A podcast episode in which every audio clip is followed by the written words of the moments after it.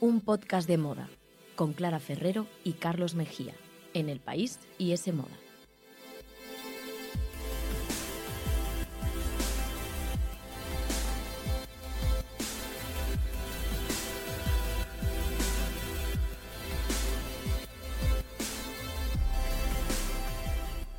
Hola, ¿qué tal? Bienvenidos a un podcast de moda. El podcast que escuchas mientras haces cosas importantes o no, tú sabrás, aquí te queremos igual. Nos podéis escuchar, ya lo sabéis, en iTunes, Google Podcast, la web de ese moda y también en los podcasts del país. Y podéis seguirnos en Instagram, arroba un podcast de moda.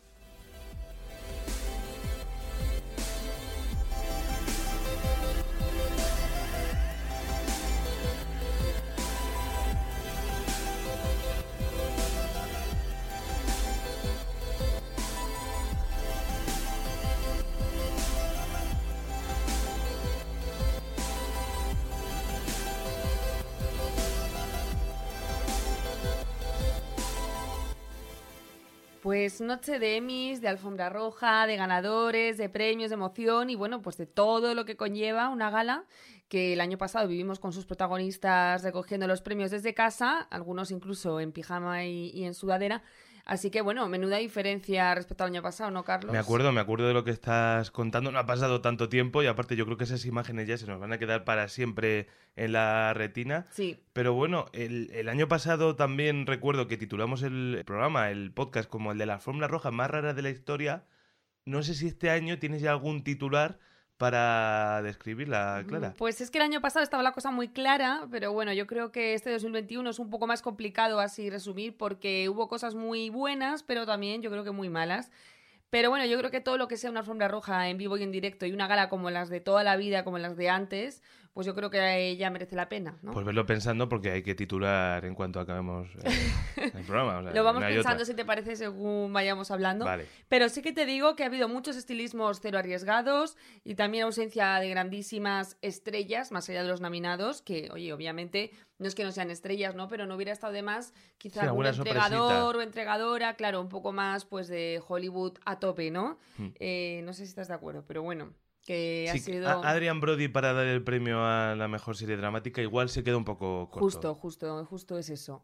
Pero bueno, no sé qué te ha parecido a ti la gala, aunque luego vamos Mira, a comentar más a fondo. entrar con la yo no sé si, si es la edad o, o que septiembre hace también un poco de mella en el ánimo, que también Ujú. a mí me pasa, pero es una gala que me ha dejado bastante frío. O sea, que tienes un poco la misma sensación que yo con la alfombra roja y tal. O sea, Yo- es extensible a todo. Yo es que también, no sé si estar de acuerdo o no, si los oyentes estarán de acuerdo, pero yo tengo la sensación de que nos la, nos la hemos encontrado un poco de sopetón.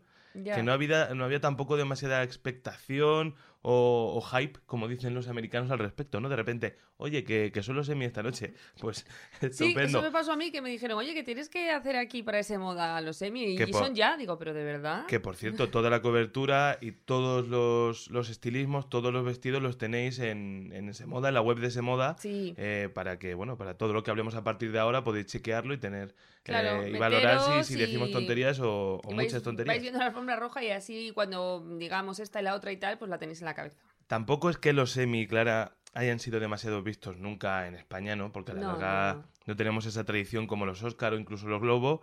Pero bueno, yo espero solo que en el apartado de moda mm, tengas tú cositas que rascar, Algo hay. contenido, porque en mi parte hay muy poquito. Así que Ya, por Dios. vamos, vamos con ello si quieres. Venga, vamos a darle. Bueno, pues venga, que sí, vamos con ello, que sí que hay cosillas interesantes que analizar. Eh, por ejemplo, así a modo de resumen, eh, uno de los colores de la noche fue el amarillo. Y Anda, esto es no da mala suerte ya el amarillo. Eso es lo que te iba a decir, que es Ah, llamativo porque que yo eso es el creo teatro, no, que... estas son las series, claro. Si hubieran sido los Tonys. No, bueno, pero también, o sea, el amarillo siempre ha sido como un color, ¿no? Que los más Mm. supersticiosos lo han evitado en todo tipo de eventos, alfombras rojas y todo, pero claro, yo creo que después de 2020, que fue un año desastroso, Sí, pues ya el color es lo de cosas- menos, ¿no? Sí, claro. peor las cosas no van a salir, ¿no? sí, sí, yo creo que han dicho, no va a ser por el amarillo, así que me lo voy a poner.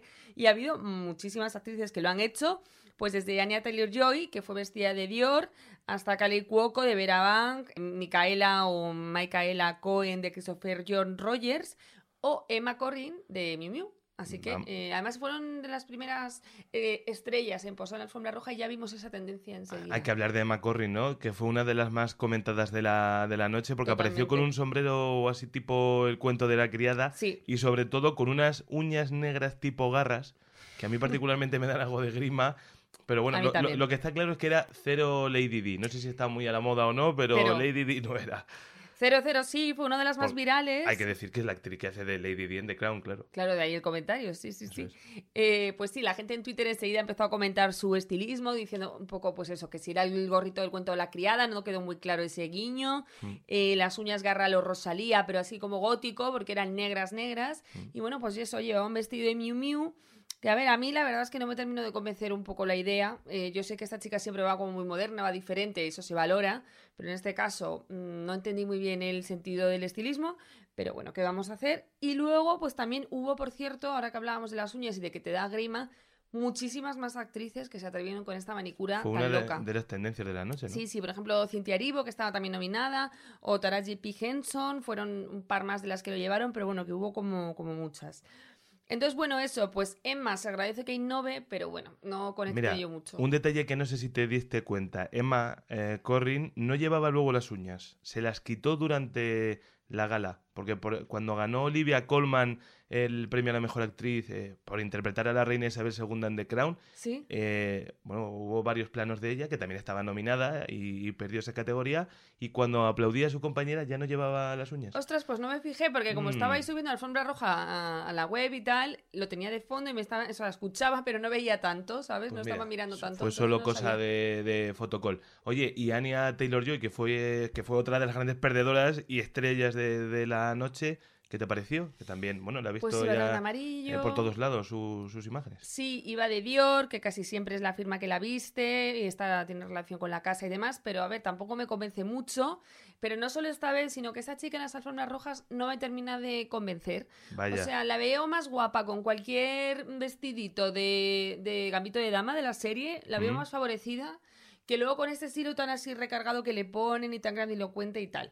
Aunque también te digo que fue de las que más juego dio, porque el resto fue poquito, poquito plano todo. Sí. Así que solo por eso, pues yo ya eh, tengo que decir que soy de Team Anya, que posó además con ese abrigo como larguísimo que parecía una cola amarillo y que dio mucho juego y tal. Y bueno, pues de ella también hay que comentar que ya dijimos aquí en un programa que Bella Hadid, la modelo, había como resucitado en Cannes el moño este de boda de pueblo, este de Sí. tres horas en la peluquería con tirabuzones, súper historiado, súper hecho, pulido. Y, y Y. Anya también. Anya se lo ha puesto en la alfombra roja también de los eh, Emmy. Ella siempre es también como de peinados así muy, muy pensados, no es de pelo natural. Pero vamos, eh, Entonces, alucinante este moño. ¿eh? Emma Corrin no, eh, Anya Taylor-Joy tampoco. Mm. ¿Alguna que... mm, Micaela Coel, por ejemplo? O Micaela. Yo voy a decir Micaela. que Micaela, que siempre. ma- nuestra amiga, podría ¿no? destruirte. Y, y lo decimos así más natural. Pues Micaela sí que me gustó eh, por varios motivos. Porque el amarillo creo que le favorecía muchísimo. Y luego también porque se puso un diseño de Christopher John Rogers, que es un diseñador eh, estadounidense muy joven. Bueno, es negro y es una de las promesas de la moda estadounidense. Él fue el que el año pasado vistió a Zendaya, que Sí. en aquella ocasión recogió el Emmy por Euforia desde su casita. Lo recuerdo con toda su familia. Y, y también ha vestido pues a Michelle Obama o a Rihanna y bueno, pues es un diseñador que un poco lo que hace es utilizar colores y volúmenes súper exagerados para reivindicar un poco pues que se nos vea, ¿no? Que las mujeres ocupen su espacio en, en- en- cuando vayamos a un sitio, ¿no? Sí. Eh, Literal y metafóricamente. en este- Efectivamente, que igual que los hombres se abren de piernas en el metro y ocupan tres asientos, pues que una mujer llega a un espacio Sí. con un vestido gigante y aquí estoy yo, ¿no? Y este es el espacio que, que reclamo y que ocupo. Entonces, me gustó bastante el concepto, creo que estaba guapa, aunque el suyo la verdad que no era tan voluminoso como lo que nos tiene acostumbrados eh, nuestro amigo Christopher John Rogers. Eh, pero bueno, y luego además ganó y hizo un discurso breve, pero que estuvo guay. Luego, si quieres, lo comentamos. Vale. Así que Micaela, bien. Venga, más allá del amarillo, ¿alguna tendencia más? Pues mira, vi muchos, muchos clones de Angelina Jolie. O sea, De ¿te acuerdas? actrices. Ah, bueno, del vestido vas a ver. Sí, Vale, sí, vale. sí. Te iba a decir eso, que si te acuerdas del vestido aquel famoso de los hombre. Oscar, que ya ha pasado casi una década porque fue eso, 2012. El muslo derecho al descubierto. Eso, el de Sí, Versace, Lo el tenemos negro. todo en la cabeza, efectivamente. Bueno, pues eh, hijo, que ha pasado casi 10 años y no hemos innovado nada porque al final parece que lo que más eh, juego da una alfombra roja es la pierna al aire y muchísimas, muchísimas actrices lo han llevado, desde eh, MJ Rodríguez, eh, que también iba de Versace, por cierto. Sí, nominada por Pose. Sí, La primera actriz trans nominada por, bueno, a mejor actriz eh, en, en los Emmy, así que... Sí, es una pena que al final no se lo llevara, Pero luego bueno, lo comentaremos, ahí pero está. ahí está maravillosa con su Versace y enseñando muslo. Eh, Catherine Zeta-Jones también, o Cecile Strong, que por cierto hace poco he empezado a ver la serie de Smigadoon, que es bastante curiosa y, Sí, en y, Apple bueno, TV, que es un musical. Sí, y siempre tengo que mirar el nombre de la serie porque nunca me acuerdo. Eh, bueno, pues ella también iba muy Angelina Jolie, así que no sé, esto por una parte me da como bajón porque volvemos como 10 años atrás, pero bueno. Mucho bajón hoy, eh, no te veo nada optimista. Háblame por No, lo menos de Kate Winslet, eh, que es mi actriz fetiche. Bueno, pues Kate Winslet, ¿qué te voy a decir? Ella ¿Tampoco? es maravillosa. No, no, ella es Madre maravillosa. Todo le queda bien y, y, bueno, me encanta ella, yo qué sé. Lo que pasa que, ah, es que, claro, parece que voy negativa todo el rato, Carlos, pero es que me, me fuerzas, me fuerzas a dar mi opinión. A ver, yo creo que no iba vestida de ganadora, aunque luego fue ganadora y, y se llevó ese merecidísimo Emmy por su papel en, en Made of Easttown, que me encantó la serie, si no la habéis visto la tenéis que ver. Pero es que iba muy sosa, porque iba con un vestido negro como lo que te puedes poner. eh, Bueno. bueno, para bajar por el pan no, pero casi. Y era un Armani muy bonito, eso sí, claro, y le quedaba muy bien. Pero es que el bolso también era negro, el maquillaje era sencillo, el pelo era como un moñito, esos que lleva ya un poquito deshechos, muy normal. Entonces me dio un poco de pena eso. Y luego, otra actriz que me encanta, que es Olivia Colman, eh, arriesgó en cuanto a la diseñadora porque fue vestida de Roxanda, que siempre además también tiene mezclas de colores súper potentes, eh, volúmenes y tal. Pero es que también eligió justo, yo creo que el vestido más soso de Roxanda, eh, además Joder. corto. Y, y bueno, pues también me pasó lo mismo, que creo que se lo podía haber puesto para, para un evento de tarde, más que para una gala de los Nos Emmy. está quedando esto como la cuore lleno de args. No, para Mm, nada, no, no, Clara, no. por favor, eh, alguna favorita. Tenemos que subir esto como No, pero no son ARS, ¿eh? Que ya sabes que aquí Bueno, son no más. nos gusta... meh, son más. meh. Nosotros eh, pondríamos. No, bueno, tú meh. me preguntas y yo te cuento mi opinión, pero Sí, hombre, que, oye, que aparte, ¿cómo tiene que ser de complicado mm, posar una alfombra roja y convencer? O sea, bastante llevan estas mujeres que se tiran horas preparándose, así que no vamos Si a lo ser que tienen que hacer es actuar como actúan y Eso es, lo demás va hecho. no, lo demás da igual. Pero bueno, que tengo favoritas también. Venga, vamos a hablar en positivo. Venga, por ejemplo, Gillian Anderson, que sé Hombre. que te gusta mucho esa mujer, Hombre. maravillosa.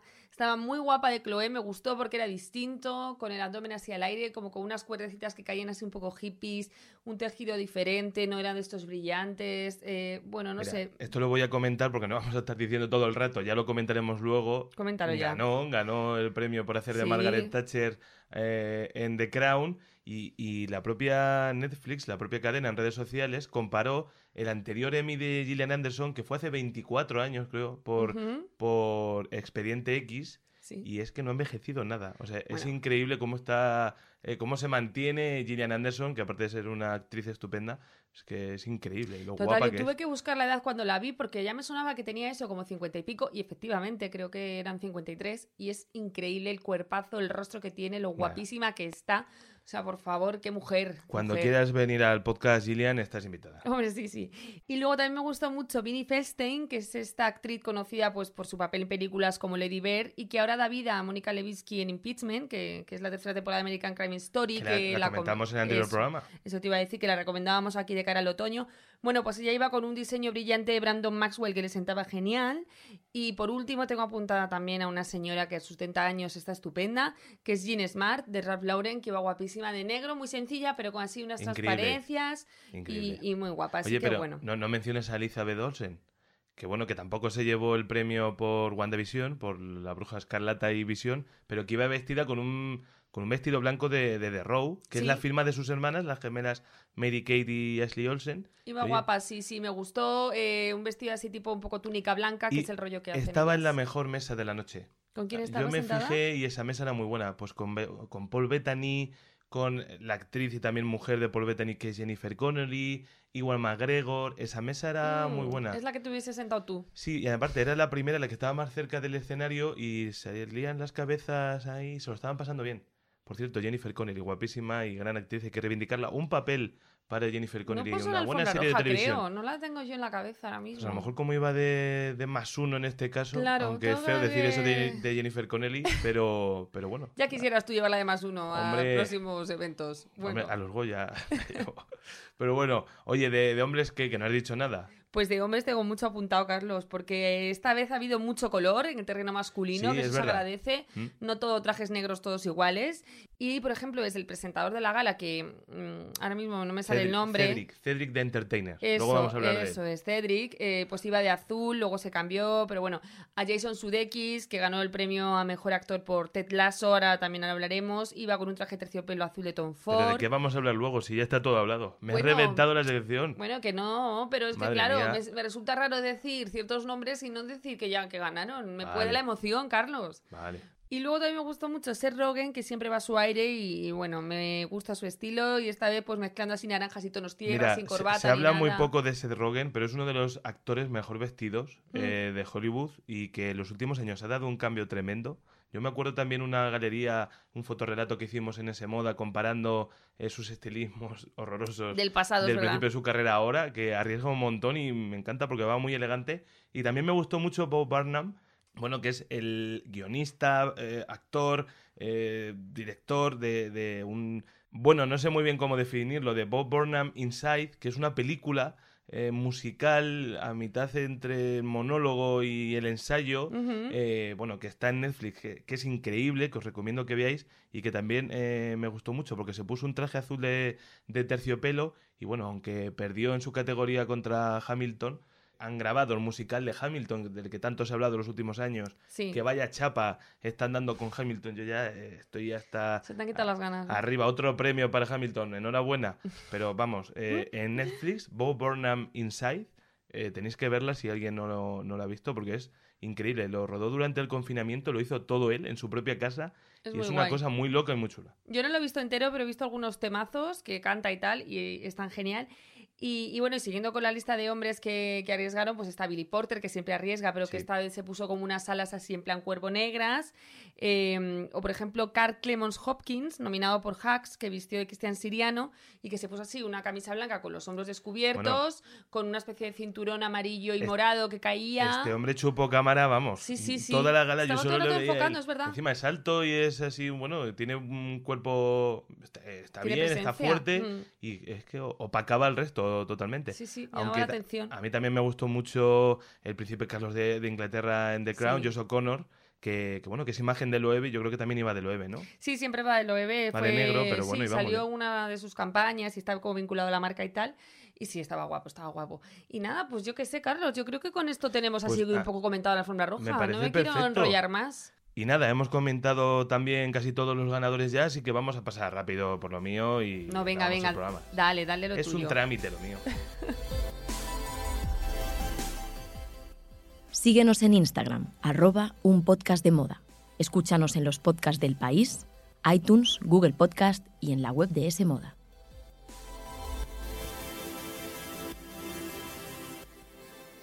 Tu sección nunca es un trámite, Carlos, siempre es Gracias. lo más esperado. Y además, espero, nunca mejor dicho, que tengas preparado tu clásico audio de la gala o de ganadores y tal, ¿no? Lo tengo. No sé. Pues lo venga, tengo. da- dale, dale No, hombre, al es que play. he trasnochado y yo, Por yo eso vengo yo ya lo sabía ya. Ahí va. Please welcome Adrian Brody. Thank you. Thank you. And now it is time for the penultimate, penultimate award of the night, one that is a highlight of the evening, just as these series have truly been highlights of the past television year. And the Emmy goes to The Crown. Ahí estaba Adrian Brody. eh, bueno, guardando la emoción, se me ha hecho un Sí. poco largo el audio. Pero Ahora bueno, sí ahí estaba, otra vez, ¿no? Dándole el premio a la mejor serie dramática del año de Crown, que con siete premios, pues es la gran triunfadora sin duda de estos Emmy, porque les encanta a los americanos, Sí. las desventuras de la familia real británica. eh, se vuelven locos, es su familia real realmente. Claro, Ellos yo creo que la tienen totalmente cercano, sí, sí. adoptada, integrada y bueno, pues ha llevado el premio tanto Olivia Colman, que bueno, interpreta a la reina Isabel II, Josh O'Connor, que también lo hemos eh, comentado ahora mismo, Sí. el príncipe Carlos, Gillian Anderson, Tobias Menzies, que hace del duque de Edimburgo es una serie que no deja de ganar premios y con cada renovación de reparto además tampoco cansa a los Ya, académicos. no, no, les encanta, sí. La próxima temporada, además, todos estos actores ya se van, ya dicen adiós, damos otro salto en el tiempo, el elenco es totalmente renovado, así que yo creo que van a seguir ganando premios porque, vamos, les encanta una Lady Di, una Sí, Reina sí. Isabel, bueno, se vuelven locos. Seguirán, seguirán. ¿Y en comedia qué pasó? Porque también ha habido una clara vencedora, ¿no? Ted Carlos? Lasso, Ted Lasso con cuatro premios, la serie de Apple TV Plus. eh, mira, ah, nunca decimos Apple TV Plus, pero existe. Nacida de un sketch de comedia, hay que decir, de, bueno, de una broma que hicieron con el informativo de la NBC, creo recordar. Pues, oye, salió este personaje, Ted Lasso, que es un entrenador de fútbol americano que es contratado para entrenar un equipo de fútbol europeo, por así decirlo, un equipo de un barrio de Londres, Sí. no tiene ni idea, pero es una serie muy tierna, que tiene muy poco fútbol y mucho corazón, y oye, que es muy recomendable. Probablemente mucha gente no haya visto Ted Lasso en Yo no la España. he visto, porque, a mí lo del fútbol me ha echado un poco para atrás, pero que, bueno, ya sé que luego no va tanto de fútbol, ¿no? Claro, y que Apple TV Plus todavía no tiene por estos lares pues, la integración que ya tiene Netflix o, HBO, pero es muy recomendable. O sea, no hace falta que te guste el fútbol, el fútbol es una mera excusa. Mira, si no tiene ni idea ni el propio entrenador, la hacen americanos esta serie. Ya, O que sea, van a saber de fútbol, ¿no? No te preocupes, gente. que no, sabes tú ya más de fútbol que los americanos. Mm, Bueno, eso no lo dudo, lo dudo, lo dudo. Oye, y luego eh, Gambito de Dama, ¿cómo me cuesta decir Gambito y no Gambito? Esto es Te gusta ponerle la tilde, ¿no? En Sí, Gambito de me sale, que no sé, me da, tengo un Bueno, toque con eso. Da igual, da igual. Que bueno, en la categoría de mejor miniserie o serie limitada y, y dando la sorpresa al vencer en el último momento a Mare of Fisttown, que estaba siendo la gran triunfadora, o a Podría Destruirte, que también se llevó un premio, se lo llevó Micaela Coel al mejor guion, y Mare of Fisttown se llevó tres interpretativos. Y bueno, al final, mira, el fenómeno Gambito de Dama, que yo creo que nos entretuvo mucho en, en la pandemia, al final también ha tenido un reconocimiento, fue un fenómeno, se vendieron muchísimos tableros de ajedrez, así y que mucha mira, ropa con estampado de damero, hubo un pico de búsquedas y ahora es uno de los estampados de la temporada otoño-invierno, que lo dijimos también en nuestro podcast anterior. Poneoslo luego cuando acabéis este. Y bueno, a mí la verdad es que Gambito de Dama o Gambito de Dama me gustó mucho. Ella me encanta, Anya Taylor-Joy está maravillosa en esa serie. Mm. Y me enganchó total, me salvó unas buenas tardes de confinamiento, como decías, así que yo a favor de que se lleve premios. Y luego, Carlos, ¿qué te pareció la gala en general? Ya como, como gala. Pues como los estilismos planos, me ha gustado lo de plano. Es que es muy correcto plano, porque quedas bien, pero... La, la gala, sí, la gala fue organizada en una especie de carpa, Sí. así sí, sin distancia de seguridad y según se desrollen, sin la ventilación prometida. Sí, Él porque dijo- él dijo que se iba a hacer al aire libre. Sí, nos han dicho que iba a ser al aire libre y luego estamos aquí todos pegados, pero bueno.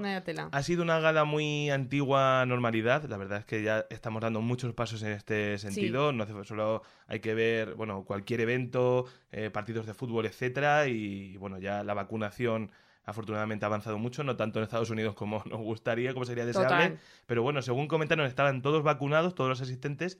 Y, y bueno, podría haber sido una gala eh, celebrada en marzo de 2020 o en febrero de, de 2020, Sí, antes de que, de que nos llegara todo. Era también un escenario más pequeño em, que el habitual eh, salón de actos, ¿no? O el auditorio. eh, que a mí me pareció interesante porque las distancias eran más cortas, estaba todo un poco más recogido y no tardábamos dos minutos en verles eh, bajar no sé cuántos escalones Ya, hasta llegar a te pone muy nervioso Me pone muy siempre, ¿eh? nervioso porque es que a ver qué haces. Bueno, se pone uno a hablar, "Ah, premio para no sé quién, que es su tercera Sí, nominación. pero es verdad que alargas, luego eso lo vas sumando y entre los que se enrollan en los discursos, que hubo varios, por cierto, que se quedaron a gustito y tal, pues es verdad que te, te suma ahí unos minutitos de gala. En entonces, los Goya el locutor suele ser Carlos del Amor, eh, que es este, bueno, Sí. de cultura de televisión española que aprovecha siempre para ser el protagonista de cada momento. Y a mí no me gusta demasiado, pero bueno, más allá de eso, eh, solo se notó eh, la, la- la ausencia de los actores británicos, los actores de, de The Crown, que supongo que por las restricciones sanitarias se tuvieron que quedar en, en Inglaterra, pero vamos, a mí me pareció un planazo mucho mejor Hombre, que Los Ángeles, porque estaban, yo creo que era el, el bar de algún hotelazo londinense, muy fancy, como dicen ellos, y que tenía pinta de servir unos cócteles buenísimos. Claro, allí eran las 3, las 4 de la mañana, y ellos, oye, tan contentos y encima arrasaban. La fiesta ha tenido que ser. y mira, no tuvieron que volar no sé cuántas horas de avión, Eso eso, es. que se quitaron. Y además que en Londres es ahora la semana de la moda eh, de Londres, que os dejaremos también en Instagram cositas que están pasando. Ahí metes tú tu. Ahí meto mi cuña publicitaria. Mi parte, muy Así bien. que, oye, pues muy bien. Londres ahora mismo es una ciudad muy apetecible para estar. Bueno, entonces, Carlos, esa madrugada larga en Londres, en ese hotel con esos cócteles que dices tú que, que tenía muy buena pinta, pero y luego, por ejemplo, el presentador que te pareció, yo no tenía muy controlado a este hombre, que antes no me acordaba ni el nombre. Sí, Cedric que- the Entertainer, la verdad es que muy poco conocido fuera de Estados Unidos. Allí es una. eh, bueno, iba a decir una gran, una gran estrella, es una estrella sin Sí. más, una estrella secas. Es un actor y es un cómico que lleva pues desde principios de los 90 haciendo mucha televisión, muchas películas también. Y, y bueno, eh, plano, plano. porque come- la gala comenzó. Pues la tenemos gala- el titular, ¿eh? la- Gana sí. plana. La, la gala prometía porque comenzó con una especie de rap coral al que se unieron todos los asistentes. Bueno, la, la letra estaba en la pantalla, se veía a Michael Douglas intentando... em, El karaoke, rapear, ¿no? Sí, el típico karaoke. Y bueno, rendía un poco un homenaje al papel de la televisión, cómo soluciona todas nuestras necesidades. También se puede leer de vez en cuando, salir a la calle, pero bueno, eso no lo decían. Y, y bueno, le, le dio un punto festivo que luego eh, tardó poco en desaparecer, en, en evadirse. Y, y es que son muy largas estas galas. eh, pero bueno, oye, yo veo a la gente con ganas de celebrar, de pasárselo tanto, bien. sí. Tenemos por delante ahora los Globos, los eh, Goya, los Oscars. Faltan todavía unos meses, pero no tanto. Yo la verdad es que no conecto mucho con Cedric the Entertainer, eh, que es un, ya te digo, es un presentador bastante... Hace un humor bastante inofensivo para todos los públicos. Eso no va mucho contigo. Pero bueno, sus, sus segmentos eran muy cortos, tampoco molestaron en exceso, pero bueno, eh, la gala es que no tuvo momentos memorables. Más allá de los protagonistas, de los premiados, de algún discurso, eh, pues no, no nos da, no nos da juego, no nos da para muchos memes. Ya. Así que bueno, quien no haya trasnochado, tranquilo, que no, no se ha perdido nada. Nada, con que se escuche este resumencito ya está. Y, pero bueno, no sé, quiero, Carlos, que te mojes un poco más. No sé, no hubo ningún momento emocionante, nada. Que Yo te puedo decir los Yo tengo míos. alguno también, ¿eh? ¿Tú tienes alguno? Sí, pero venga, empieza tú. Pues por ejemplo, Kate Winslet, que antes tú le has metido un palo tremendo, Que ahora no, vengo que yo. no, que no, si me Bueno. encanta. Joder, macho. Bueno, hay que decir que, que me gustó mucho la alegría genuina con la que recibió el premio. eh, porque, oye, es una, esta sí que es una estrella total, Sí, internacional. La eh, más que había, de las que había y de las que más. Desde Titanic, que fue en el 97, creo, esta señora es, mm, vamos, un icono. Y, oye, le dio una alegría ganar el premio a la mejor actriz por Mare of Easttown. Qué que es, maja. además, una serie estupenda. Y, y bueno, ella misma lo dijo también, ahora que lo hablábamos con Gambito de Dama, que es una serie de Mare of Easttown que nos ha permitido hablar de este año mm, de algo más que la pandemia. Total. Solo por eso, bueno, se agradece. Bueno, y hay que decir que dejó a, a Anya Taylor Joy sin, sin su esperado Emmy, era yo creo la gran favorita, y ya como esa confirmación, ¿no? De, de súper eh, próxima estrella, ¿no? Que parece que Sí. va a ser Anya Taylor Joy, pues tendrá que esperar. Sí, bueno, yo Kate creo que lo será, sin duda. reinó de momento. Pero que, pero que ganó, sí, yo a favor, ¿eh? Eh, más momentos. Jean Smart, que también has comentado tú, mejor actriz de comedia por Hacks. Jean Smart con 70 años, que también es la madre de Kate Winslet en Mare of Easttown, Sí. que también hace otro papelón. Bueno, es que ese personaje es maravilloso, por favor. la madre es O sea, tremenda. ¿Qué era lo que guardaba en el congelador a escondidas? ¿Helados o alcohol o qué era? No sé qué guardaba. Probablemente las dos cosas. Probablemente, me encantaba. De verdad. familiar eso, ¿no? Lo de guardar helados y alcohol. Sí, sí, sí, total. Pero bueno, encanta. hay que decir que ha ganado el premio por, por Hacks, que es otra serie que, que no la podemos ver todavía en España. Es de HBO, pero supongo que están esperando a la llegada de HBO Max, que va a ser como esta nueva reinvención eh, de la plataforma de streaming y da vida a una, a una estrella de la, de la comedia, de, de, bueno, monologuista, actriz, eh, cómica venida menos, eh, que tiene una residencia en Las Vegas, que es donde suelen acabar muchos de estos cómicos ya en la, la madurez y bueno, que contrata a una joven guionista para ayudarla a renovarse un poco y la serie dicen que es increíble, que es buenísima. Qué ganas. Así que qué ganas de que, de que se estrene, porque encima, mira, se ganó la ovación de- del respetable ayer. Sí, además es que le dedicó el discurso a su marido, que había Sí. fallecido hacía poco, y a mí la verdad que me emocionó. Fue uno de esos momentos que sí que me Pues pareció sí, y emocionante. dijo un detalle muy bonito que fue que, que su marido había dejado, que también era actor, había dejado su Sí, carrera para, que, ella, pudiera, brillara. mira. Mm. Sí, sí, fue muy bonito. Normalmente muy suele pasar lo contrario y mira, en este caso, oye, pues bravo por, por Jean Smart. Y tanto que sí. Luego a mí también me gustó el premio honorífico a Debbie Allen y, y, bueno, y el Hombre. discurso que ella dio, porque bueno, es la mítica profesora de fama, ¿no? Que decía aquella serie. frase icónica, sí, la serie, que decía aquella frase icónica de la fama cuesta y aquí vais a empezar a pagar. Sí. Y bueno, pues ella dio un discurso también muy bonito y bueno, pues el de alguien que con 71 años sabe lo que es estar eh, tratando de sobrevivir durante décadas en la industria. Mm. Y mira, pues es Mariella, eh, dos septuagenarias, ¿no? Que Pues sí, mira. protagonistas y que tuvieron Buen ese detalle. momentazo en la gala, así que me gustó también. más joven es Micaela Coel, que también me ha apuntado una frase suya. Me ha apuntado frases o detalles, eh, porque como tampoco puedo Sí. rescatar gran cosa, Cosas pero me gustó en su discurso escrito, que ella estaba muy nerviosa, Sí. la verdad, pero dijo una frase que me gustó, que fue, escribe el cuento que te asuste. Que normalmente el, el típico consejo de los guionistas es escribe sobre lo que sabes, o, o el de escritores de novelas, etcétera, siempre te dicen, tú escribes sobre lo que, lo que vives o lo que sabes. Pues ella dijo, le dio una vuelta y dijo sobre lo que te asuste, que me parece una aproximación más interesante. Sí, y luego además dedicó el premio a todas las supervivientes de abuso sexual, que obviamente tiene todo el sentido por la serie de Podría de destruirte, sí. efectivamente, que ella además interpreta a un personaje difícil porque no empatizas bien con él, no lo entiendes muchas veces, y entonces todavía tiene doble mérito eh, que aún así la serie guste, te llegue y, y, bueno, sea una de las series del momento sin duda. Del año. Sí. Dos apuntes también que tengo a nivel, no sé si cultural, sociológico. Eh, El primero era, es que estos Emmy eran la edición con más actores nominados no caucásicos. Es decir, bueno, no eran blancos, eran afroamericanos, asiáticos, latinos, pero al final ninguno se llevó premio. Siempre pasa, ¿no? El que más O sea, nominados es estaba una pena. y al final eh, So White, Emmy So White, eh, estaba por Sí. ahí el, el hashtag, como ¿no? decían de, de los Oscars hace unos años, pero bueno, oye, que, que nominen cuanto más gente nominen. Sí, eh, la- en la y- forma roja sí se podía ver esa diversidad. Y la verdad es que, los que ganaron premios pues tampoco tienen, vamos, no se pueden rebatir, son todos premiazos, o sea sí, que, sí. Que bien por ellos. Y luego otro detalle también importante es que esta es la primera vez que dos directoras, tanto en drama como en comedia, ganan el Emmy a la mejor dirección en el mismo año. Ah, qué bien, pues este Esto no había pasado nunca. controlado. Lucía Nielo por, por Hacks, que justo la comentábamos, y Jessica Hobbs por The Crown. Pues sí que es importante porque mira, aunque en la televisión se dé menos relevancia a la dirección que en el cine, por ejemplo, Mm. pero obviamente hay que ir dando pasos eh, adelante, por supuesto, de igual manera que en el cine, así que bueno, buena noticia. Eh, y oye, Ted Lasso, que sé que te encanta la serie, lo has dicho ya antes, no sé si quieres decirle algo más porque Sí. ha arrasado. Sí, tengo un detalle apuntado y es lo que significa eh, esta victoria más que para Ted Lasso y para sus protagonistas. Que por cierto, creo que Jason Sudeikis ha firmado un contrato para la tercera temporada eh, superior al millón de dólares por capítulo. Buah, madre Atención mía, al barbaridad. tema, también bueno, es, por, es guionista, es productor, engloba Sí. varias cosas, pero un millón de dólares. ¿Quién lo pillará? ¿Quién lo pillara? Por capítulo de un podcast de moda, ¿te imaginas? Bueno, eh, nuestro presupuesto está ahí, ahí. sí, casi. en la casi. próxima renovación lo pedimos, Sí, no te preocupes, pedimos, que sí. seguro que nos lo dan.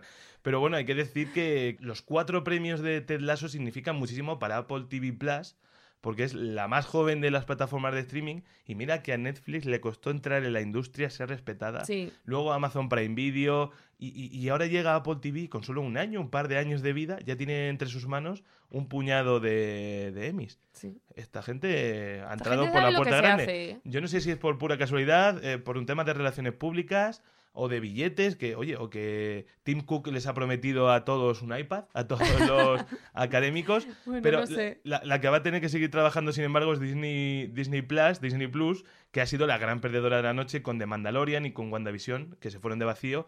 Pero bueno, también yo creo que estas dos series de Mandalorian, sobre todo, tienen otras ambiciones, ¿no? Que es la de ser, eh, bueno, muy vistas, estar en la cultura pop, y eso ya lo han conseguido. Eh, con Baby Yoda. Yo la que no te puedo decir mucho aquí porque no he visto ni Mandalorian ni WandaVision, que es, es bueno, es Bruja Escarlata y Visión, ¿no? Sí. En español. Mm. No he visto ninguna de las dos, pero bueno, eh, de Bruja Escarlata y Visión sí que me han hablado muy bien, así que igual me la pongo en algún momento, le doy una oportunidad. Pues sí, también eh, tiene, bueno, no sé, de Marvel es con personajes de superhéroes, pero no es tan de superhéroes. así por que eso, por eso igual, porque yo no soy muy de universo Marvel, pero igual por ahí, al no ser precisamente tanto, tanto, tal, puedo, eh, puedo entrar. Lo que trato de resumir con todo esto es que la industria ha cambiado por completo Sí. y yo creo que esta gala ya eh, y los premios así lo confirman.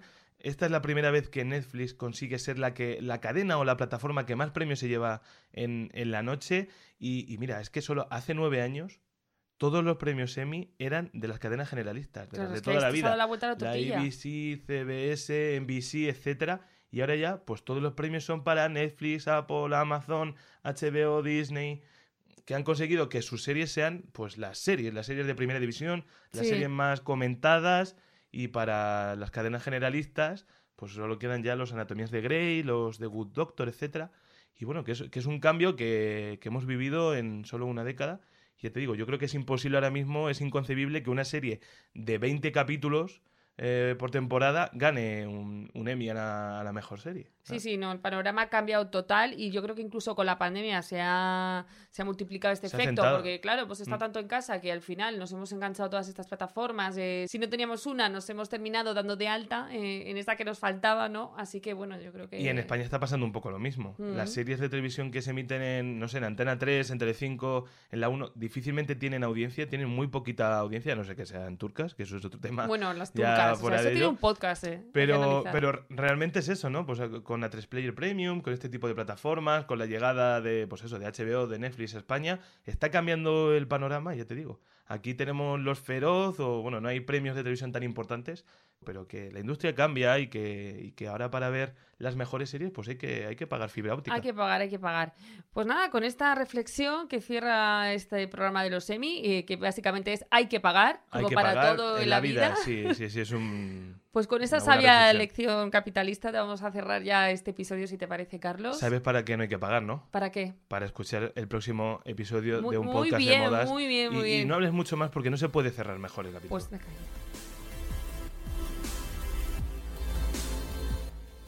S Moda, el tercer sábado de cada mes gratis con el país.